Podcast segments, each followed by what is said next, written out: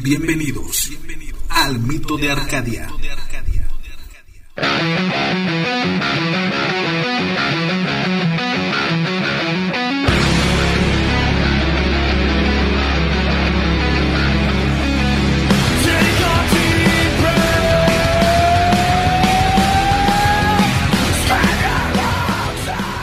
¿Qué tal? ¿Qué onda mitoteros? Bienvenidos a un programa más del mito de Arcadia. Para esta ocasión tenemos un programa especial. Eh, muchos se dirán, pues, ¿por qué escogiste este tema, Pepe, no? Pero muchos no saben que, pues, aparte de la cultura pop, abarcando en todo lo que hemos hablado durante todos esos programas, hemos hablado de un sinfín de, de, personajes, de series, de películas, incluso de videojuegos. Pues todo eso reúne algo en especial y que muchos no conocen esta parte. Yo también colecciono y colecciono acorde a, a lo que voy viendo, a lo que voy admirando. ¿En qué consta el coleccionismo? Bueno, el coleccionismo en sí en lo particular, en lo personal, yo colecciono figuras de acción, eh, pues es lo más fuerte que, puedo eh, que he estado coleccionando durante años. Y te topas también con que de repente también hay autos a escala, estos famosos autos a escala que muchas ya conocemos de, de marcas muy famosas como Hot Wheels, Matchbox, que tienen ya bastantes años. Para ello pues hemos planeado este programa para entrevistar a alguien que sabe mucho del tema. Aquí lo tenemos presente, mi buen Quique, ¿qué tal? ¿Cómo estás, Quique? ¿Qué tal, qué tal, banda? ¿Cómo están? Aquí apoyando al Pepe con esta entrevista, con esta pequeña entrevista que nos va a hacer. Muy bien, Kike. Mira, pues traigo estas preguntitas, nos haces el favor de contestarlas para nuestro público, aquí del mito de Arcadia. Y bueno, ¿quién es Kike?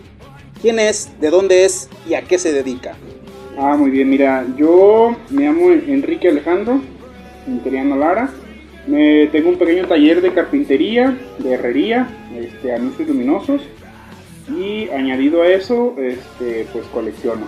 ¿De dónde eres? ¿Quién es la gente? Originario, nacido en Chiapas, criado y registrado en Ciudad Guzmán, Jalisco. Muy bien. Se puede decir que soy de aquí, pues de Ciudad Guzmán. Muy bien. Hablando del coleccionismo, Quique, eh, ¿cómo es ¿por qué te acercaste o por qué te gusta esta parte del coleccionismo? Explícales al público ¿Qué coleccionas y por qué coleccionas? Mira, yo eh, colecciono un poquito de todo, siempre lo he dicho. Este, lo que más colecciono o principalmente son los autos a escala 1.64. Este, recuerdo muy bien la primera vez que fui hace mucho tiempo cuando se llamaba Gigante y había colgado un Shelby Cobra. Este, y en ese momento no me ajustaba, o más bien no me pudieron comprar ese Shelby Cobra y lo que mi papá o mi mamá dijeron, no, llévate mejor este. Y fue una cool combi. Pero yo siempre quise eh, el Shelby. De hecho es una historia bien rara. Eh, cuando junté, regresé y afortunadamente estaba colgado todavía el Shelby. Y este y nada, mis, mis dos primeros carritos, el primero fue una full combi y el segundo fue un Shelby Cobra 427. Y colecciono principalmente porque en, en ese entonces no sé, no había digamos por parte de los padres mucho capital como para decir, mira, sí, cómprate los carritos que quieras. Entonces, ah, el coleccionismo lo retomé apenas hace como, ¿qué será? Como año y medio, dos años. Este, digamos que empezar a coleccionar seriamente, por decirlo de alguna manera. Colecciono muñequitos, este... ¿Qué tipo de muñequitos? Pues principalmente colecciono de lo que me gusta, de películas, de Star Wars un poco, de Avengers, de superhéroes, de eh, tengo en el celular el juego de Mario Kart y colecciono algunas figuritas de Mario Kart, este, Monster Trucks. Este, en general me gusta ir mucho a la pulga y colecciono un poquito de todo. De repente salen monitos como de hojalata, de repente salen cosas que veía uno de la infancia como Rugrats, tengo algunas figuritas de Rugrats, tengo, no sé, lo que, lo que va saliendo me gusta, lo veo y si me gusta lo compro pero principalmente autos a escala 1.64. Y ahorita que hablaste de que ibas a, antes, eh, hablando de la infancia, ¿eso ya cuánto tiene? ¿Ya cuánto tiempo tiene eso? ¿De qué estamos, tiempo estamos uh, hablando? Estamos hablando, pues tengo 30 años y digamos que una memoria ya activa y, bien pensante. Estamos hablando que hace unos 20 años, unos 10 años cuando, cuando iba uno a gigante que acompañabas a tu mamá al, al súper y pues uno sabes que siempre de morrito, digo, lo puedes ver ahora con tus hijos que se acercan y va, va, va, cómprame, cómprame. Creo que así era uno de niño y tu papás pues administrando el dinero, mira, no hijo, cuando no se ajusta o, no, no, se puede ahorita. Pero entonces crees que también, eh, bueno, te lo pregunto porque hay quienes pues lo ven en sus papás y creen uno adoptar esa, Pues esa forma también de coleccionismo no viene de tu, de tu familia. No, el coleccionismo no viene de mi familia, no. De hecho, mi papá colecciona cam- puras camionetitas viejitas, antiguas, pero él empezó a coleccionar porque eh, vio en, en mí y en un compañero que, que de aquí de Guzmán también, que es su compañero de trabajo, que, que compraban y vendi- comprábamos y vendíamos carritos. Dijo, oye, pues a mí también me interesa ver qué onda, pero quiero agarrar una línea. Y mi papá ya tiene bien definido, Ujú. es algo, un punto más a tratar más adelante, pero es bien, bien importante definir tu línea. Y mi papá colecciona puras troquitas viejitas. Ajá. Y mi papá colecciona, pero es porque lo vio, o sea, o le llamó la atención cuando nos vio a nosotros. Muy bien. muy Pero por parte de mi familia, no, no, no que yo sepa, hasta ahorita no hay ningún coleccionista, así Ok. como de algo, pues, que yo sepa. bien. Ajá. Hasta ahorita no. Sí, Bueno, ya hablando de la actualidad, Quique, eh, mencionaste que ya agarraste seriamente hace apenas un año y medio la cuestión de, del coleccionismo. ¿La agarraste en serio? ¿Pero de qué forma? ¿Qué coleccionas actualmente? ¿Cuáles son tus líneas favoritas? Pues mira, decirlo seriamente, es una, es digamos un, ¿cómo te puedo decir? Eh, mucha raza agarra y empieza a coleccionar absolutamente todo lo que ve. Es decir, ah, entra al súper Modas. moda, sí, entra al súper y este y ve colgadas, por ejemplo, ve, ve la caja, eh, bueno, eh, para los que no sepan, Hot Wheels cada, cada mes mensualmente saca una caja con 72 carros y la mayoría o algunos empiezan y, y quieren tener todos los que vienen nuevos en la caja, Ujú. o todas las variantes que vienen en la caja. Yo principalmente colecciono Batimóvil, por motivos de mi infancia siempre me ha gustado muchísimo Bien. Batman. Eh, Shelby Cobra 427, eh, la Ford Bronco Four Wheeler, es la que trae Bien. la motito atrás, eh, Ferrari, Lamborghini, Porsche, el Chevy Geyser, el Mustang, Mustang, todo lo que tenga que ver con Mustang y Shelby conjunto me gusta un montón. El Mustang, el Fastback, el 2x2, el Match. One, el T-Bucket, que también es de Ford, en realidad Sí. ese es un Ford como, creo que es 25 o 20, algo así, el Ujú. Ford T-Bucket, que está muy bonito, y el Bone Shaker, que son, son digamos como que si voy a gastar mi dinero, lo voy a gastar en alguno de esos. Este, también colecciono modas, también compro Ajá. modas que me gusten, Ujú. pero trato de mi, mi dinero invertirlo en esas piezas. Muy bien. En el caso, por ejemplo, de ahorita que mencionaste los Shelby y los Batman, sabemos muy bien, Kike, y para la gente que no, el público que no sepa muy bien exactamente, eh, como lo mencionas, Hot Wheels saca año con año ciertas líneas y va, como quien dice, separando esas líneas bajo ciertas cajas. Y en el, y en el caso de, por ejemplo, que Shelby o en este, también Mustang, por años ha sacado pues Hot Wheels. ¿Cómo le haces para a veces conseguir alguna pieza que no está dentro de esa serie? O sea, por ejemplo, la variante. En este caso, bueno, la- para la gente que no conozca, pues variantes nos referimos a que cada, cada casting o cada modelo tiene una variación, me explico, al color. O la cuestión de, sí, el color, más que nada el color a veces cambia, pero regularmente es el mismo molde. Entonces, estas variantes, ¿cómo son? ¿Cómo es que las consigues? Pues mira, hay una, yo para guiarme, porque pues es imposible saberlo todo, para guiarme hay una página que se llama Wikifandom, eh, que es muy buena y muy ilustrativa, se las recomiendo. Este, y en esa tú puedes entrar y eh, prácticamente googlear, por decirlo de alguna Sí, sí. manera, googlear el modelo, te lanza el mo- todos los modelos y con fotografía tú vas viendo cuáles tienes. Y los que te hagan falta, pues tú te los grabas en la cabeza de, oh, este me hace falta. Y hay muchísimas páginas en internet, en Facebook, eh, eh, ¿qué, qué otra? En los mismos compañeros que a veces tienen piezas que tienen repetidas, o, oh, ¿sabes qué, Kiki? Yo tengo ese Mustang. Este, a veces se hace mucho el trueque en la venta. Este, pero más que nada es aprenderse las variantes que no tienes si es que quieres todas las variantes. Sí. De los modelos que les mencioné anteriormente, de las que yo sí quiero todas las variantes son del Shelby. Del Shelby. Shelby Cobra 427, que es eh, en el que más invierto dinero y tiempo en buscar variantes y que es eh, de los más costosos.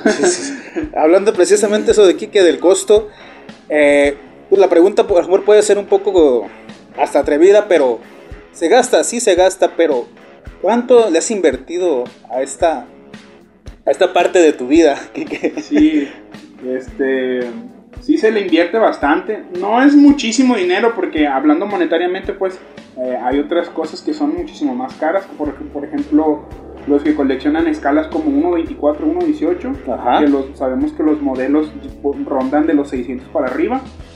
Pero por ejemplo, yo el, el Shelby Cobra más caro que he pagado es 1200 pesos por un Shelby Cobra. Ujú. este, que viene empaquetado, es una línea, eh, digamos, premium de coleccionismo. Este, viene en un cilindro y es una pieza eh, muy escasa porque son limitados el número de piezas. Y uno sabe que cuando tú ves algo como eso, no lo vuelves a ver. Este, o si lo vuelves a ver, por lo general alguien ya te lo ganó o ya se lo compró. Entonces, cuando tú tienes la oportunidad de que lo acaban de publicar o lo acabas de ver eh, y ves el precio y muchas veces te la piensas, aunque yo siempre he dicho que cuando algo realmente te gusta, el precio es lo de menos. Porque, por ejemplo, estás, tú estás coleccionando algo y quieres tener todas las variantes, quieres tener todos los modelos y en realidad este el precio pues sí es importante porque pues dices, ah, diablos, tengo que completar para, para pagarlo o sabes que te tienes que apretar, jalarle aquí y allá, pero al final de cuentas vas a tener la pieza por la cual estás, eh, digamos, coleccionando y invirtiendo este, en tus variantes. Y sacarte un costo de cuánto tengo invertido sí sería, eh, sí sería muy, este, muy variado, la verdad no sé. Eh, puedo- creo que tengo como unas 28 o 30 variantes del Shelby Cobra, Ujú. este, lo cual, si más o menos promedias, eh, ponle que son 30 piezas, si lo promedias entre los baratos y los caros eh, por 100 pesos la pieza, este, en las puras variantes del Shelby tienes 3 mil pesos. Tres mil pesos. Es 3 mil pesos. Eso, eso, eso sin poner la pieza que me costó 1100, 1200, Ujú. perdón. Este, y, y- y sin poner otras piezas que tengo una, una, una tarjeta que nunca fue colgado, que le llaman puncher. Sí. Esas piezas también son caras, eso me costó 750 si no me equivoco. Este, te digo, eso es promediando los, los básicos. Sí. Si le sumamos los premium, yo pienso que estamos hablando como de unos 7 mil, 8 mil pesos. Siete mil, ocho mil pesos. Sí, El puro Shelby. De puro Shelby nada Puro más. Shelby. Invertido. Ahora, ¿cuántas piezas tienes, Kike? Híjole. Ah, no sé si tengas Sí. el número. El número no lo tengo, pero sí te puedo decir que, eh, que hay cajitas y llegan a, a- Tengo unas cajitas como de perfume, de, de los perfumes que mi esposa eh, le he comprado y después los usa y la cajita de metal Ujú. le caben aproximadamente de 100 a 130 carros. Este, tengo como cuatro cajitas de esas. y Tengo todo eso que puedes ver. Bueno, la Sí. audiencia no lo puede ver, pero todas esas cajas sí. que están allá atrás tienen, eh, tienen carros. Este, yo estoy casi seguro que sobrepasamos las mil piezas ya. Mil piezas. Mil piezas. Este, quizás sean más todavía. Entre los que están abiertos, cerrados, en blister, en customizados, este, muchas piezas también van y vienen del custom. Sí, sí, es lo que estoy checando aquí. Sí, como la gente que no, no ve, pues, pero aquí estamos en el taller de Kike y estamos viendo la colección. Parte de su colección, me imagino que en su casa también hay de tener, eh, pero en su mayoría, pues, aquí estamos viéndolas. Y sí, son piezas interesantes, precisamente de los, de los modelos que de los está hablando. Eh, ahora, Kike, pasando el tema de, de las variantes, eh, ¿crees que es difícil hacerlo para el público que lo escucha? ¿Crees, ¿Crees que es difícil que haga buscar exhaustivamente o necesita paciencia? ¿Qué es lo que necesita para coleccionar en esta parte de las variantes? Mira, para las variantes, eh, como lo mencioné hace un rato, se necesita paciencia, mucha paciencia. A veces uno se desespera porque quisieras tenerlos todos ya, pero yo siento que parte del coleccionismo es precisamente eso, es como ese camino de decir, lo voy a llevar poco a poquito, poco a poquito, porque créeme que una vez que encuentras una variante que no tienes, te emocionas un montón, te es algo, es una emoción que, que no puedes explicarlo, es como cuando encuentras esa misma variante pero colgadita, como debe ser, Ujú. eh, cuando encuentras la variante que estás buscando es súper emocionante. Y siento yo que si tuvieras todas las variantes de un solo trancazo, es decir, Ujú. sí, ya las logré todas, ya las tengo todas.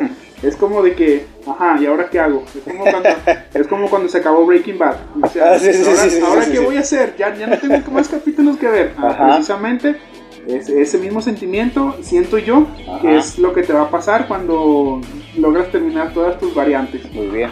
Ahora, pasando al tema del valor, hablamos del, del valor monetario, pero el valor, valor sentimental. ¿Qué, qué otro tipo de valor puede haber en estas piezas, Kike? Aparte del valor monetario y Sí, sentimental, Así es.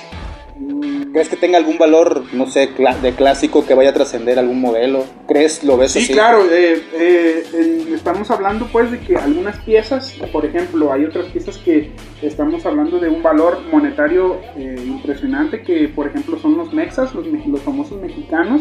Ujú. Para los que no sepan, hubo un tiempo en que en México se compró la licencia para producir Hot Wheels y la, tuvieron tan poquito tiempo que no hay no hay muchas no hay mucho de dónde eh, decir ah mira no importa aquí tengo otro mexicano Es- son muy muy muy raras.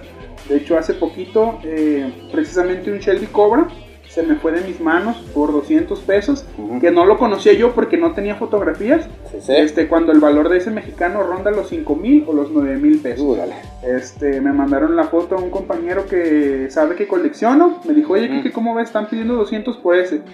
Y yo lo vi y tenía rines Real Riders. Para los que no sepan qué son Real Riders, es un tipo de rin eh, cónico co- y en dos variantes, en color gris y blanco. Eh, trae llantitas de goma y vienen marcadas con la marca Goodyear. Sí. Bueno, estas, estos Real Riders yo lo vi y le dije, mira, pues yo por, por ese tipo de carritos que son Real Riders, sé que rondan los 300 o Ujú. los 500 pesos. Yo le dije a mi amigo, dile que, dile que le das 250, le dije, agarra 50 para ti, güey. O sea, este, o sea, que en total me salga en 300, pues. Ajá. Este, dije, pues es una buena pieza. Y pues, si el vato pide 200, pues hay que darle un Sí. poquito más, ¿no? Para que también. Eh, cuando mi, cuando mi, mi amigo este se regresó al, al chat donde estaban vendiendo el carrito, ya se lo habían llevado. Híjole. Y después que con otro compañero que sé que colecciona Shelby, le mandé fotos. Le dije, oye, güey, ¿cómo ves este carro? Me dijo, no, que no sabes el tesoro que acabas de dejar ir. y le dije, bueno, pues yo no lo dejé ir, ¿verdad? Fue- sí, sí, sí. Fue la situación. Yo hubiera sabido cuál era. Le digo, pásame el número de ese tipo que ahorita mismo le ofrezco más dinero. Pero bueno, y eh, eso es hablando pues del valor monetario, este, pero y el valor sentimental. Yo siento que eh, por ahí una vez vi un video en YouTube de un tipo que más o menos te enseña cómo evaluar las piezas y que son año con año este, van incrementando su costo precisamente por eso, porque año con año se están acercando más a ser clásicos o vintage. Sí. Entonces estamos hablando de que Hot Wheels tiene más de 50 años produciendo carritos y sabemos que para que sea eh, vintage tiene que tener 30 años atrás. Entonces como- conforme va pasando el tiempo, un carrito de los 90 ahorita ya es vintage. Sí. Entonces, este, ya por ahí, entonces los que son más viejos ya pasan a ser clásicos, creo Ajá. yo. Entonces, el- ese valor, eh, siento yo que es un valor de antigüedad, Ujú. el cual muchas veces a veces no puedes evaluar porque en realidad si te das cuenta, el carrito sigue siendo exactamente el mismo, pues es un carrito que Hot Wheels en su tiempo cuando inició dijo, mira, yo no quiero que mis Hot Wheels cuesten más de un dólar. Ujú. De hecho, es un tema por el cual también perdió la licencia con Ferrari. Sí. Este, tengo entendido que Ferrari les cobraba un dólar por cada vez que usaban su logotipo, Sí. entonces ya por ahí se les salía de las manos. Por eso es que también los Ferrari, cambian, desviándome un poquito, los Ferrari son caros. Entonces, este, eh, ese valor monetario, eh, más bien ese valor no monetario Ujú. eh, del tiempo, porque si nos, si nos vamos a valor, o sea, valor costo realmente, es como cuando quieres comprarte un carro en la vida real Sí, sí. el calor, el valor eh, monetario de un carro nuevo es de tanto. Y si tú quieres comprar un carro viejo, muchas veces te cuesta más que el, que el, que el carro Nuevo, nuevo. así es. Pero este, el carro viejo no lo vas a volver a ver nunca jamás Ajá. en la agencia o, o producido. Entonces, este, Pues es lo mismo con el coleccionismo, ¿no? Exactamente lo mismo Ajá. con el coleccionismo. Todo lo vintage es más caro y creo que ese es un valor eh, agregado extra al valor monetario que cuesta realmente la pieza. Porque si nos vamos, por ejemplo, cambiando un poco de tema a la vida real, el carro viejo, pues es un carro viejo que tiene miles de kilómetros, que debe tenencias, debe placas y en realidad te vas a, o sea, muchas veces compras un dolor de cabeza Ajá. este, y en realidad el valor de lo viejo eh, ante alguien que está comprando algo nuevo, pues muchas veces no tiene mucho valor. Pues es manches, pinche carro viejo, me va a dar dolores de cabeza. ¿Cómo me va a costar más que uno nuevo? Muchas veces en el coleccionismo también así es. Así Te es. consigues una pieza vieja, pero este trae quebrado un rin, trae doblado los ejes, Ajá. este trae golpecitos en la pintura. Y entonces, ¿cómo puede ser posible que esta pieza me cueste más que una pieza nueva? Bueno, precisamente es por eso, porque esa pieza vieja no la vas a volver a ver producida, este, o a lo mejor sí, pero con muchos cambios. Uno de ellos es, por ejemplo, el Shelby Cobra, los dos, eh, este 2000, eh, perdón, 2019 y 2020 salieron dos nuevos Shelbys, en el 2019 salió el Samak, y 2020 salió en color negro con líneas rojas, interiores rojos, pero esas piezas no abren el cofre. Entonces, los puedes volver a ver, pero no van a ser exactamente los mismos eh, que han sido que te tienen acostumbrado. De hecho, yo compré eh, dos, tres piezas porque una de ellas las destapé y dije, bueno, voy a ver si el cristal le sirve a mis cascarones que tengo viejos de Shelby's porque, eh, como repito, a veces encuentras Shelby's y lo compras porque es el carro que te gusta y dices, bueno, lo voy a lijar, lo voy a customizar, pero siempre te va a hacer falta el cristal porque es una de las piezas más frágiles en cuestión de los Shelby's hablando. Entonces el Shelby nuevo no, es, no coincide el cristal. ¿Por qué? Porque precisamente reforzaron esa parte del cristal que venía débil, lo reforzaron y lo, lo, lo mejoraron. Vaya. Eh, gracias a esa mejora eliminaron la apertura de cofre. este, entonces, eh, a pesar de que es un Shelby, si te fijas, ah, de recién que salió, no, no sobrepasaba los 40 pesos. Y ahorita lo puedes, una pieza que puedes encontrarla en 30 pesos. ¿Por qué? Porque no tiene la apertura de cofre. Yo te apuesto que si tuviera la apertura de cofre, ese Shelby andaría como andan todas las modas, en, los 50, 80 pesos. ¿Por qué? Porque precisamente el cristal te puede servir para, para salvar todos los Shelbys que uno tiene sin cristal. Ajá. Eh, prueba de ello, hace poquito compré un Shelby eh, de una línea que se llamó California Custom. Son unos carritos que venían empaquetados, venían con un botón y venían con unos stickers. Y custom significa eh, personalizado. Es decir, que tú lo personalizas a tu gusto. Entonces venían un montón de stickers pequeñitos y tú podías pegárselos a tu Shelby. Este, bueno, ese Shelby que compré no tenía cristal. Entonces, por ejemplo, si en la actualidad eh, pudiese yo comprar un Shelby normalito y poder donarle ese cristal a mi Shelby antiguo, ya se vería mejor porque ya estaría completo. Entonces, en el momento en que Hot Wheels lo saca mejorado, entre comillas, sin apertura de cofres, hacen todo un cambio de cristal todo y entonces ya no me coincide. Entonces ese también es otro tema de que eh, el viejo siempre va a tener más valor porque no es igual que el nuevo. Y a pesar de que lo puedes seguir encontrando, no es el mismo. Prueba de ellos es el, el Dodge Charger, este, con el que se hace el custom del General Lee. Eh, los antiguos eh, del, Dodge, del Dodge Charger vienen con apertura de cofre. Y tú lo abres y tiene el motor. Y los nuevos a pesar de que son nuevos, siguen trayendo el motor, pero no se les abre el cofre.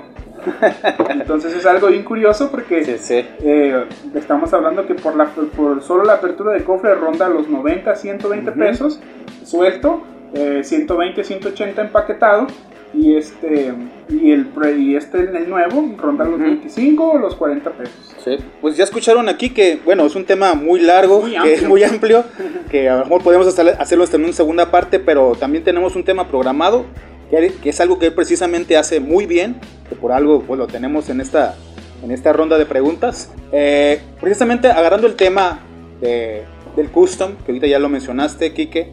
Eh, ¿Cómo conociste el custom? ¿Por qué te gusta el custom? ¿Y por qué haces custom? Porque esa es una muy buena pregunta. este, yo cuando, cuando de recién decidí retomar el coleccionismo, gracias a un amigo que se llama Luis, Luis Estrada, de hecho es, es, amigo conocido entre Pepe y, estamos aquí en el mismo grupo. Este, él, yo de, de, o sea, de por sí a mí me gustaba coleccionar, este, y cada vez que iba a hacer mis pagos a la marina. Mención no pagada. este, iba a hacer mis pagos y me iba al área de juguetería y siempre buscaba batimóviles. Porque es lo que yo coleccionaba. Este, ah, no, pues no hay batimóviles. Y la verdad es que no le prestaba atención a los demás carritos. Este, y este compañero, amigo mío, él tenía varios batimóviles me dijo, güey, pues aquí yo tengo varios, te los voy a pasar. Y me los pasó y me empezó a gustar otra vez. Recordé que, porque de verdad que lo tenía olvidado, recordé que tenía piezas este, de mi infancia todavía guardadas en cajas. Y fue como eh, encontrarme con mi viejo yo, ¿sabes? Este, y de ahí empecé a conocer, fui a una primera expo que fue aquí en Ciudad Guzmán, ahí en la Motormexa, mención no pagada otra vez. este, y empecé a ver todo el mundo que hay detrás de. este, empiezas a ver piezas que no sabías que existían. Este, de repente empiezas, en ese entonces cuando fue la expo estaba de moda el Bugatti azul, este, que estaba por las nubes también, bueno, lo sigue estando. Sí, sí. Eh, pero este ese día había varias, algunas personas que llevaban piezas customizadas. Yo no sabía qué era, yo las veía, solamente las veía diferentes, pero no sabía qué onda. Ya después me enteré que, pues mira, esa es una pieza que este chavo, que este chavo pintó. Ah, cabrón, dije, órale, qué interesante, ¿ah?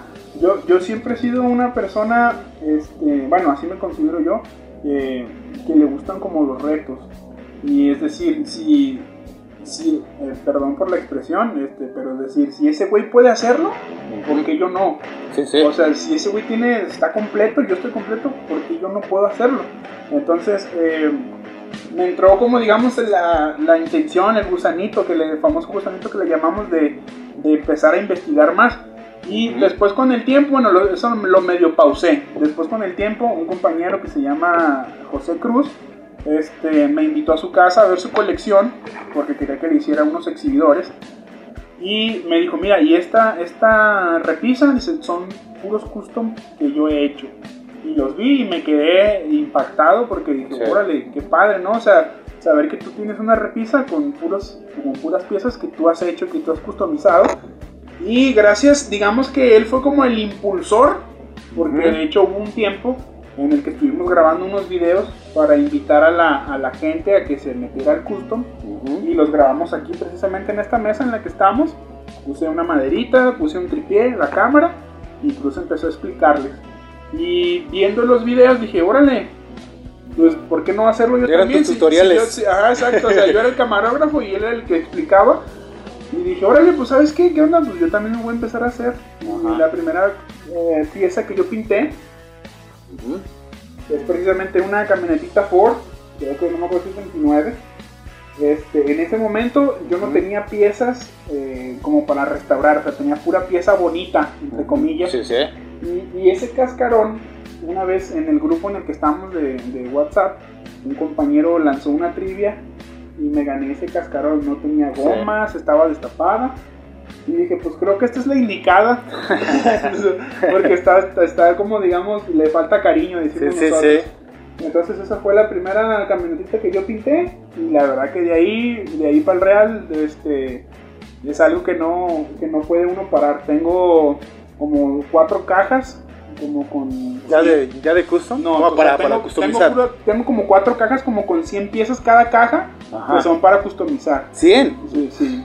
O sea, es algo que, que uno nunca, de verdad, nunca, nunca te imaginas en qué momento te llenas tanto de carro. Este, y ahí va sacándolos uno de a poquito, de a poquito, y ese también es algo en lo que invierto mucho, en las tintas, en...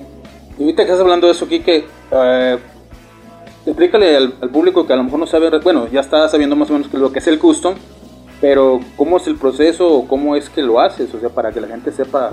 Mira, el custom, el custom tiene varios procesos y hay varios, me gusta de mí llamarle niveles de customización. Muy bien. Eh, digamos que el primer nivel es de destapar el carrito, que digamos es como lo más complicado que, que varios compañeros a mí me han dicho, ¿sabes qué? Es que a mí se me complica mucho abrirlo, ya que eh, por cuestiones, eh, ¿cómo decirlo? de practicidad es más fácil si tienes un taladro.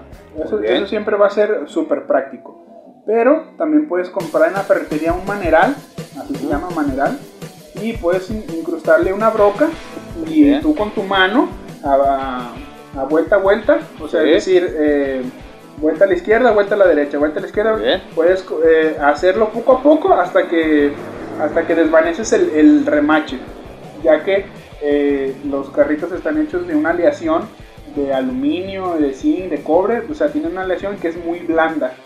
Entonces, la verdad que con la fuerza de tu mano lo puedes hacer. ¿Es más tardado? Sí, este, pero lo puedes hacer. Entonces, por cuestiones prácticas, eh, ese es el, lo, como que el punto más difícil, o sea, abrirlo. Una vez que lo abres, el primer nivel de custom para mí es como el cambio de llantas, que es prácticamente lo que casi todos empiezan customizando. Es, mira, tengo este carrito que está bien bonito, pero no me gustan los rines, lo quiero con, con llantitas de goma. Entonces, eh, lo abres o muchas veces tengo clientes que vienen y me dicen, bueno, nomás vengo a que me lo abras, yo tengo las llantas, yo me encargo de todo. Ah, Entonces, vienen conmigo, lo destapo, le hago su barrenito, le pongo su machuelo, su tornillito y se los cierro. Y se los entrego y ellos se encargan de cambiar yoma- gomas. Perdón. Entonces creo que ese es el primer nivel de custom, cambiar llantas. El segundo nivel de custom es cuando eh, el carrito puede estar eh, o en perfectas condiciones o todo destrozado y le, lo metes, digamos, ya como a la línea de carrocería, que Ajá. es despintarlo. Para eso se utiliza un removedor de pintura. Hay personas que utilizan un montón de, un sinfín de cosas como acetona, como thinner. Ujú. Este, estas últimas lo que hacen es que en un frasquito que puedes tener en tu casa de mermelada, mayonesa, lo que sea, limpio obviamente, y lo tienes lleno de thinner o de acetona y sumerges el carrito y lo dejas una noche completita y al día siguiente tú lo limpias y listo. Esa es, esa es una de las que, digamos, económicamente eh, te puede funcionar. El, lo- el primero o el principal que yo utilizo es removedor de pintura, porque para mí lo más valioso para mí es el tiempo. Entonces, el- yo sujeto el carrito, meto un pincel a- al removedor, le paso por todas partes del removedor y en menos de lo que te estoy platicando, el removedor ya desconchó toda la pintura, se mete al lavabo o al agua y ese carrito está listo. Entonces, eh, digamos que entonces la- el segundo nivel de custom es cuando ya te metes a pintura. Bien. La pintura puede ser en aerosol, pueden ser esmaltes de uñas diluidos con thinner, thinner acrílico y usar aerógrafo. Y en- con el aerógrafo tienes una infinidad de variantes de pintura. Puedes tener pintura automotriz, tipo Spectraflame, que son los que usan eh, para hacer los carritos los STH. Ujú. Puedes tener, eh, repito, barniz de uñas con Ujú. tinta de lapicera. Puedes tener barnices de uñas de que hay una amplia gama de colores, como no te puedes imaginar. Y entonces ese creo que yo sería como el nivel 2. Cuando te metes a pintura y el cambio, y cambio de gomas, ya es el nivel 2 para Sí. mí. El primero es gomas, el segundo es eh, o pintura y gomas. Y creo que el tercero ya es cuando te metes a hacerle una modificación al carrito. ¿A qué me refiero con esto? Hay muchos videos en YouTube, muchos tutoriales, donde con una ceguetita de joyero tú puedes eh, empezar a cortar y si tu carrito no tiene apertura de cofre, de cajuela o de puertas, tú lo puedes hacer. Bien. empiezas a meterle con la, con la sierrita, te vas paso a pasito Corte, corte. y le metes corte y haces, Ajá. haces apertura de cofre. Entonces creo que ese nivel ya es como el nivel 3 Órale. donde ya te metes a hacerle cortes, este, te metes a hacer bisagras para que el cofre se balancee. Es, es, es tedioso y es, es de mucha paciencia. Si no Sí. tienes paciencia, al, al final terminas aventando el carrito a la basura. si es medio, o sea, los cortes tienen que ser muy finitos.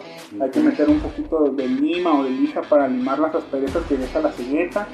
Este, pero creo que es algo, bueno, para mí pues es el nivel como 3 del, del custom, donde ya te metes a hacerle una, una apertura o un corte al casting. Y el nivel 4, que también lo hay, es cuando de, de un casting haces otro casting. Es Ah, decir, un casting no, que no existe. Ajá. Por ejemplo, eh, un ejemplo de ellos es hace poquito vi un video en, en YouTube donde con, con la Cool Combi la, Ujú. le co- la cortan por la mitad, eh, transversal, si es transversal, ¿no? Sí. Sí, transversal.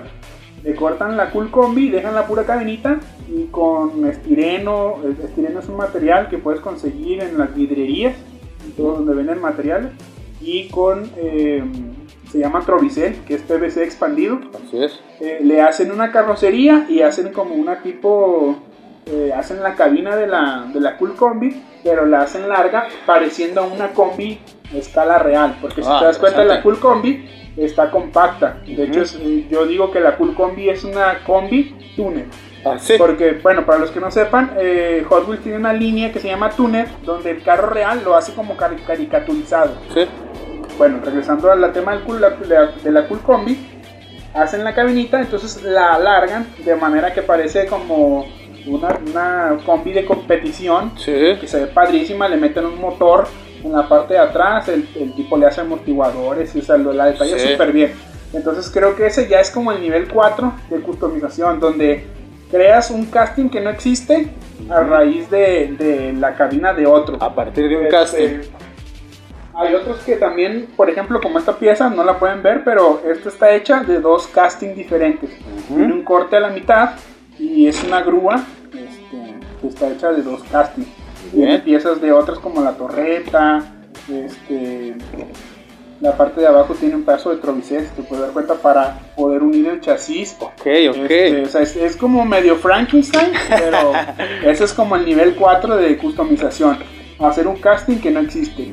La cabina es de un carrito international, este, como un trailer, Sí. y la parte de atrás es de una grúa de Matchbox. Entonces muchas veces también unes Matchbox con Bien. Hot Wheels, ahí haces una todo medio Frankenstein. Sí. Interesante. Y- y creo que creo que yo que esos son los, los cuatro niveles. Este, ahorita viendo esta pieza aquí, que no, gracias por, por el dato.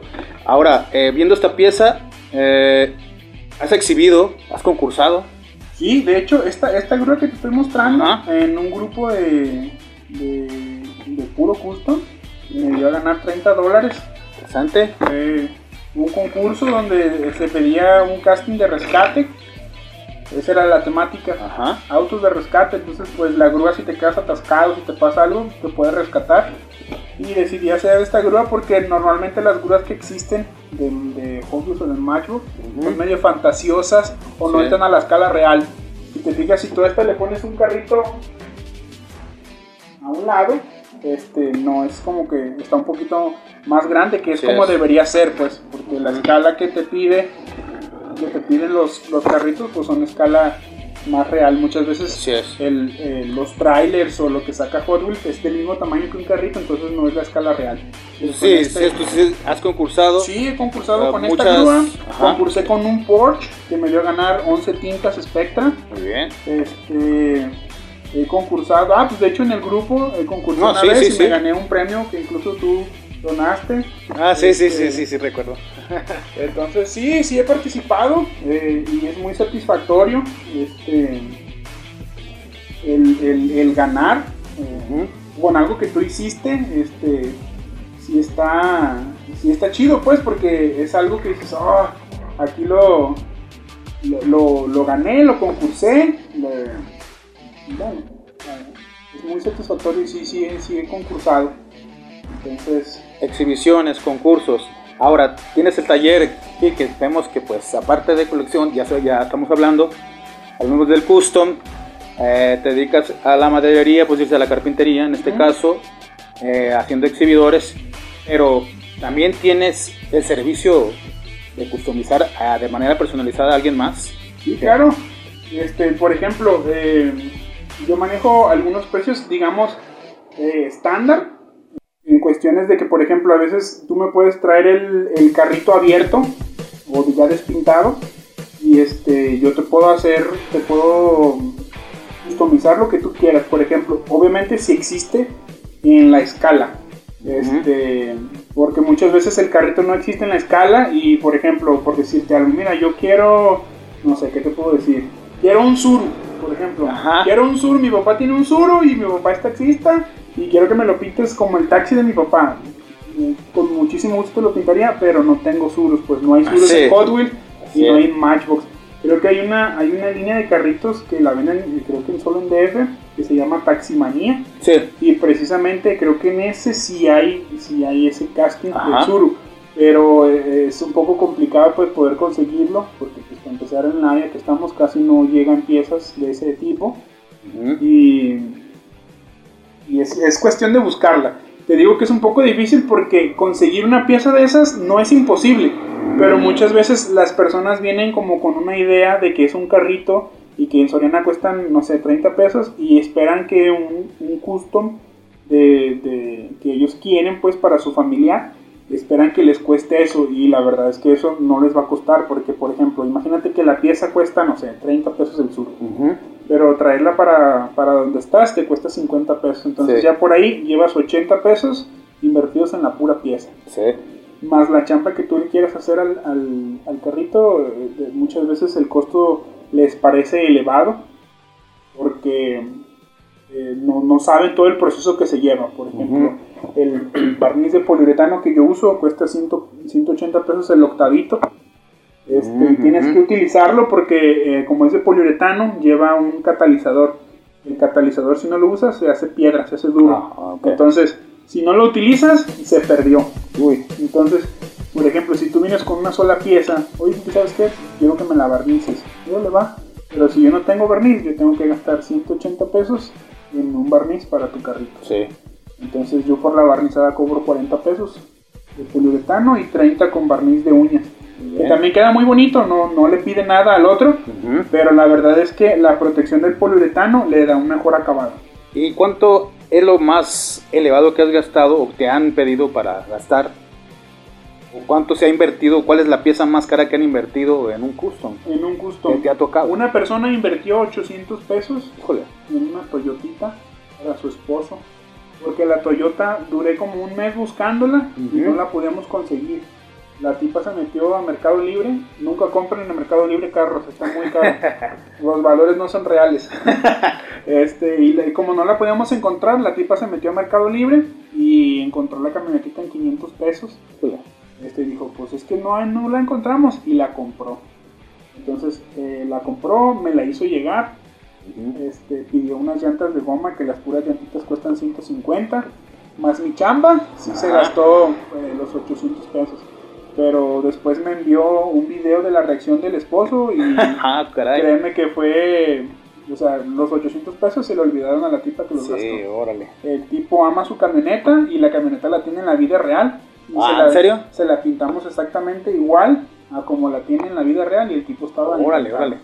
Entonces, eh, a mí también me gusta, como ese tipo de custom, me gustan un montón porque siento que no vendemos un custom, sino vendemos un, un sentimiento. Eh, sí. Este, decir, "Ve, tengo mi camionetita en, en carrito, pues. Ajá. Y el tipo la cuida un montón y está contento con su carrito. Órale, órale. Qué interesante, qué, Sí. qué chida historia. Bueno, pues ya están escuchando mis amigos de mitoteros de del programa. Eh, ya escuchamos la parte del coleccionismo de, de Quique. Ya nos habló del custom. Pero ahora, llegando a la parte final, Quique, eh, ¿qué consejo les das a, a esta, a nuestro público, a nuestros, eh, ahora sí que nuestros radioescuchas, o los que estén escuchando el podcast, ya sea de tarde, de noche, o en la mañana.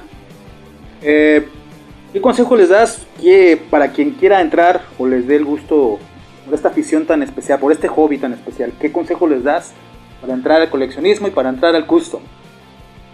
Pues mira, ahí hay muchas, este, muchos, muchos temas, muchas variantes que, que se podrían tomar este, para darles un buen consejo. Pero digamos que el, el principal consejo que yo les puedo dar es que si se, si se van a meter a, a coleccionar, agarren una línea. Es decir, hay muchos tipos de coleccionistas, hay quien colecciona de todo, hay quien colecciona puro vintage, puro carrito viejito, puro carrito que ya no se produce, hay quien colecciona por series, hay quien colecciona de, de lo que le caiga, de lo que le va gustando. Hay quien, hay quien por ejemplo, se, se especifica en puro Volkswagen, en puro Mustang. Entonces, yo más que, más que nada decirles que coleccionen e inviertan su dinero, o, o bueno, eh, llamarlo inversión o, o gaste, o gasto, perdón, en algo que realmente les guste. Es decir, si tú vas al súper y ves colgado una camionetita, o ves colgado un Mustang, o ves colgado lo que tú quieras, pero que digas, esta pieza realmente me gusta, me la voy a llevar. Este, no, no la agarres porque es la pieza que está de moda, o... Ese es, el, ese es el primer consejo que yo les puedo dar sobre el coleccionismo. Este, y tengan mucha paciencia, mucha paciencia, porque muchas veces pueden ver una pieza en 150 pesos que es de moda y eh, se pueden esperar y va a pasar un mes y esa pieza eh, estaba cara y la van a encontrar más económica. Ese es uno de los primeros consejos que les puedo dar sobre el coleccionismo. Sobre el custom, este, necesitan enfocarse también en el custom, qué es lo que quieren hacer. Ya les platiqué de los, de los niveles que hay de custom.